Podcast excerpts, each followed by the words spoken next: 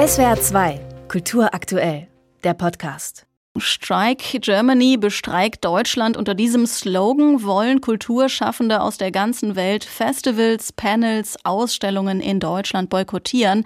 Alle Kulturorte, die vom deutschen Staat finanziert werden und wie es im Text der Kampagne heißt, alle, die die freie Meinungsäußerung einschränken, insbesondere den Ausdruck von Solidarität mit Palästina. Das Ganze ist also ein Protest gegen die deutsche bedingungslose Unterstützung von Israel im Nahostkonflikt. Der Ton der Kampagne sei so krass, die Vorwürfe so übertrieben, dass es sich dabei auch um eine Parodie oder Satire handeln könnte. So vermutete es bei Bekanntwerden die FAZ. Aber am Beispiel eines Musikfestivals in Berlin kann man gerade erkennen, wie ernst es den Boykottanhängern wirklich damit ist. Der Journalist Jens Balzer hat den Fall recherchiert. Guten Morgen, Herr Balzer. Schönen guten Morgen. Hallo. Herr Balzer, es geht um das CTM-Festival, ein Festival für experimentelle und elektronische Musik, das gestern Abend mit einem Konzert in der Volksbühne zu Ende gegangen ist und das es besonders hart getroffen hat. Die haben am Ende 17 Acts ihre Teilnahme abgesagt. Mit welcher Begründung? Ja, die Acts, also das waren Produzenten, Künstlerinnen, äh, also auch Bands, äh, die ihre Teilnahme abgesagt haben und da wollen damit diese Strike Germany-Kampagne unterstützen, die sich, wie Sie haben es eben schon gesagt, also den, den äh, bedingungslosen Boykott vom deutschen Staat finanzierter Kulturinstitutionen zum, zum Ziel gesetzt hat. Und ähm, man will auf diese Weise auch ein Zeichen dagegen setzen, dass angeblich an deutschen Kulturinstitutionen alle Kritik an Palästina mit dem, äh, mit dem, mit dem Argument der Antisemitismusbekämpfung irgendwie untersagt wird. Mhm. Das CTM-Festival wird damit ja zur ersten richtigen Zielscheibe der Boykottkampagne, die ja offenbar am Anfang ein Protest sein wollte gegen die Antidiskriminierungsklausel des Berliner Kultursenators. Richtig. Die sollte sicherstellen, dass kein Rassismus, kein Antisemitismus mit öffentlichen Geldern gefördert wird.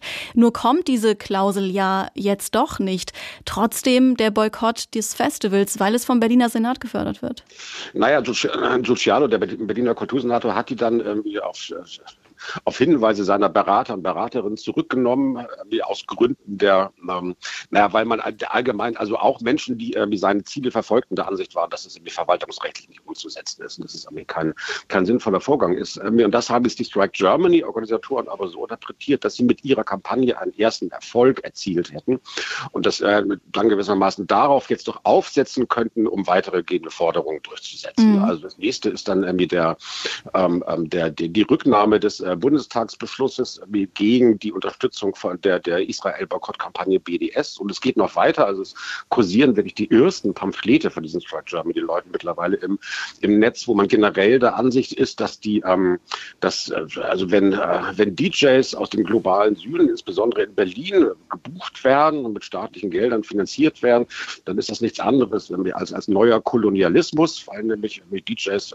die aus, aus, den, aus den vitalen Ländern des globalen Südens die sterbende Berliner oder deutsche Szene mit ihren Talenten beglücken sollen. Ähm, und ähm, das ist aber nichts anderes als der Versuch, auf diese Weise ähm, so die deutsche Verstrickung, die Kolonialgeschichte zu übertünchen, also sogenanntes Whitewashing. Sie haben die neuen Forderungen von Strike Germany gerade erwähnt. Der Boykott wurde teilweise jetzt auch auf das Berghain ausgeweitet, obwohl der Club gar nicht staatlich finanziert wird. Müssen wir davon ausgehen, dass das erst der Anfang ist, dass der Boykott größere Ausmaße annehmen wird? Also ich glaube in der Tat speziell in dieser elektronischen Clubmusikszene, die sich ja gerade von, von Deutschland aus, das kann man auch in der Geschichte des CDM-Festivals gut beobachten, irgendwie sehr an den äh, globalen Süden orientiert hat irgendwie, und es auch sehr viel Wert auf die Förderung von Künstlerinnen und Künstlern aus dem arabischen Raum, aus Afrika, aus Indien und Pakistan gelegt hat. Ich glaube, da ist es tatsächlich, ist so eine, na, wie sagt man, so eine kritische Masse erreicht, dass es auf Dauer jetzt wirklich ein großes Problem sein wird. Also wir sehen, wie diese Szene sich jetzt wirklich selber zerlegt. Auf der anderen Seite haben die Boykottaufrufe gegen die Berlinale, die ja auch nächste Woche anfängt, mhm. soweit ich sehe, bisher wenig Resonanz gehabt. Das ist aber auch nochmal was anderes, äh, also nochmal ein anderer finanzieller, ökonomischer, auch künstlerischer Einsatz, irgendwie einen Film von einem solchen Festival zurückzuziehen. Aber da, das ist schon, schon leichter, einfach als DJ zu sagen, ich reiß da mal nicht an. Also insofern glaube ich, dass da jetzt tatsächlich, dass es sich in unterschiedliche Felder verteilen wird. Was ist denn dran an diesem zentralen Vorwurf von Strike Germany, nämlich dass es im Kultursektor schon jetzt zu Entlassungen, zu Absagen, zu offener Zensur gekommen sei, um Kritik am Staat Israel zum Schweigen zu bringen? Also dass es Background-Checks gäbe, sogenannte Gesinnungsschnüffelei, auf welcher Seite man stehe, Israel oder Palästina? Es, es, es ist wirklich ärgerlich. Also es gibt natürlich, ähm, es hat es schon seit zum ersten Mal diese Israel-Boykott-Kampagne BDS aufgetreten ist, vor jetzt etwa so zehn Jahren. Daraufhin äh, große Unsicherheit im Kulturbetrieb gegeben, weil ähm, man, man diese Boykottkampagnen schwer, schwer einhegen kann. Dann fragte man sich schon, kann man diesen und jenen Künstler oder Künstler noch buchen, wenn sie dann eventuell kaum gebucht, dann ging das Festival Stimmung machen, so ist ja verschiedenen Popfestivals passiert. Aber diese, ähm, dieses Narrativ, das jetzt verbreitet wird, man dürfe jetzt irgendwie in der Kunstszene überhaupt nichts mehr sagen gegen Israel, man dürfe auch generell keine, keine äh, seine, seine Solidarität mit Palästina nicht mal äußern, das ist offensichtlich Unfug. Unfug. Also ich wohne in Berlin-Mitte, hier tobt jeden, jeden dritten Tag eine Pro-Palästina-Demonstration vorbei. Aber bei den, ähm, bei der, es, es gab noch eine Demonstration gegen den Kultursenator, wo sich die DemonstrantInnen dann so mit, mit zugeklebten Mündern irgendwie vor das Rote Rathaus gestellt haben. Das erinnert mich eher an die Querdenker-Demonstration, also an irgendeinen sinnvollen politischen Einsatz. Den Staat Israel bezeichnen Unterstützer des Strike Germany Aufrufs als Apartheid-Regime. Im Aufruf ist auch die Rede von einem angeblichen Genozid an der Bevölkerung in Gaza. Das sind beides Begriffe, die klar definiert sind, historisch vorbelastet, die nur sehr schwer auf die Realitäten in Israel und in Gaza angewendet werden können. Also ein Genozid zum Beispiel liegt vor, wenn eine Gruppe wirklich strategisch von langer Hand die Auslöschung einer anderen Gruppe plant. Wenn überhaupt hatte solche Pläne ganz im Gegenteil die Hamas für das Massaker am 7. Oktober. Oktober. Wieso sehen wir diese voreiligen, teilweise falschen Einordnungen gerade überdeutlich in der linken, vermeintlich progressiven Kulturszene? Tja, das ist eine, eine große Frage, die ja. uns also viele sich nach, nach dem 7. Oktober gestellt haben. Also es gibt, glaube ich, verschiedene, ähm, also sehr, sehr verschiedene Einsätze. Ich habe mit den CTM-Festival-Leuten gesprochen, zum Beispiel, warum da abgesagt wurde. Die haben auch mit den Künstlern diskutiert. Da gibt es auch verschiedene Gründe. Also dieses, ähm, sagen wir mal, vulgär postkoloniale Narrativ ähm, von dem äh, kolonialistischen Siedlerstaat Israel, in dem die Juden alle als weiße Unterdrücker und die Palästinenser als äh, na, People of Color oder Opfer aus dem im globalen Süden irgendwie verbucht werden.